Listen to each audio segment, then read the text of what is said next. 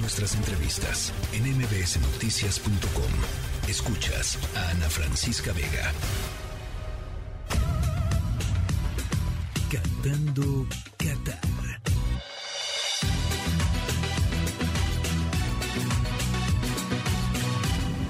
Más allá del Mundial. Mi querido Alfredo Tame, lo bueno, lo malo y lo feo de Qatar. Qué partidazos, ¿eh? Eso sí, te tengo que decir. ¿Cómo estás, Ana Francisca, amigos? Qué gusto saludarlos. Sí, nos dejaron vibrando, fueron grandes semifinales, sorpresas, situaciones eh, que no teníamos quizá previstas, pero al final del día nos dan muchas emociones y nos dejan con el sabor de lo que podrá ser semifinales más bien, de cuartos de final desde luego los que dejamos en el camino, pero semifinales que nos podrían dejar una sensación muy interesante. No sé cómo te fue en tu quiniela, pero no, yo podría asegurar que, el tema de Marruecos nadie lo traíamos. No, a ver, yo creo que de la quiniela, y le, vamos a preguntar al al productor. Yo creo que ya han de quedar como dos que eh, seguro los recibimos y dijimos estos despistados pusieron que le iba a ganar Marruecos, este, ¿no? pues yo yo creo que ya yo creo que ya nadie está invicto. O sea, pues yo creo Sí, eh, está muy difícil. O sea, creo que que alguien hubiera puesto que Marruecos llegaba hasta semifinales era un tema complicado, pero ahí están y levantan la mano y justamente eso es lo bueno de, de lo que tenemos que hablar, Francisco. Es un equipo que viene con muchos temas sociales, que viene con mucha hambre de poder demostrar que a través del fútbol se pueden cumplir sueños, se pueden eh, hacer desarrollos, se pueden hacer muchas cuestiones que para eso están los mundiales, ¿no? Entonces, Marruecos llega por primera vez, desde luego en su historia, ya lo había hecho por ese final, por ende también por primera vez en semifinales, y que los dé por vencidos, déjenme decirles que tengan cuidado, porque es un equipo que no tiene absolutamente nada que perder. Pues y se habla de que todo el país los está apoyando de una manera como nunca se lo hubieran esperado. Han mandado a sus mamás para que estén en el estadio, están apoyándolos para que cuando regresen, eh, más bueno, cuando regresen a sus equipos pueda el país apoyarlos. O sea, hay muchas cosas alrededor que están motivados. Oye, a mí me encanta que sea el primer, yo no sabía esto, pero el primer, y sí, pues sí, efectivamente, el primer país africano en llegar a, semifinales. Ya, ya era momento, o sea, ya era hora. La verdad es que sí, eh, se habían quedado en cuartos, eh, por ahí alguno que otro Senegal fue el que se llegó a quedar en cuartos, pero están ahí y lo están haciendo con, sí, el fútbol lo más vistoso, el mejor fútbol, quizá no, es ese fútbol disruptivo el que no te permite eh, jugar de, manera plena equipos como Portugal o en su momento España. Pero al final, pues aquí lo que se busca es ser campeón y mientras lo hagas dentro del reglamento, todo se vale. Entonces, están haciendo su papel. Si tuvieran un poquito más de efectividad arriba en la Francisca, le hubieran metido cinco a Portugal. ¿eh? Sí. No, yo sé, yo sé, sí, ese partido estuvo tremendo y, Portugal no había manera de que, de que, de que armara nada. fue muy impresionante, la verdad. Así es que Sí, y, muy conmovedoras las fotos que seguramente eh, la gente que nos está escuchando eh, vio por ahí en redes sociales, fotos de los, de los jugadores eh, abrazando y celebrando con sus mamacitas, la verdad. Maravilloso, eso es algo extraordinario, porque bueno, pues ellos vienen justamente de generaciones en las que les han enseñado a que haya que agachar la cabeza y ellos están levantándolo, entonces eso es maravilloso. Vámonos a la parte mala, si te parece, y aquí voy a transportarme con un jugador en particular, que es el capitán de la selección inglesa, Harry Kane. Sí, el mundial pasado, él fue el goleador de la selección. En esta ocasión pasa en cuestión de minutos de ser el héroe al villano. Conecta el primer eh, penal que se señala, lo hace muy bien.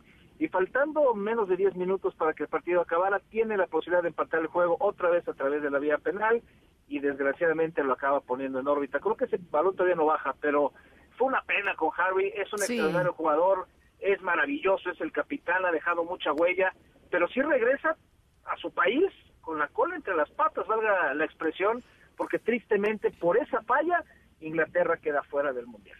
Sí, no, caray, a ver, y además, este, por ahí, sí, le pegó muy mal, perdón, le pegó.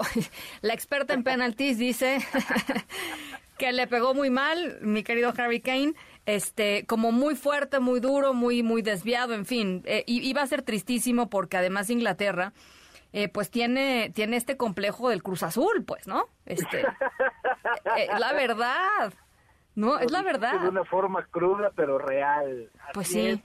Tristemente, Inglaterra se vuelve a caer en el camino y con una generación de futbolistas que son muy jóvenes, los vamos a seguir viendo, pero con otra que ya tiene experiencia, precisamente como Harry. Así que, y. Pues Inglaterra queda fuera.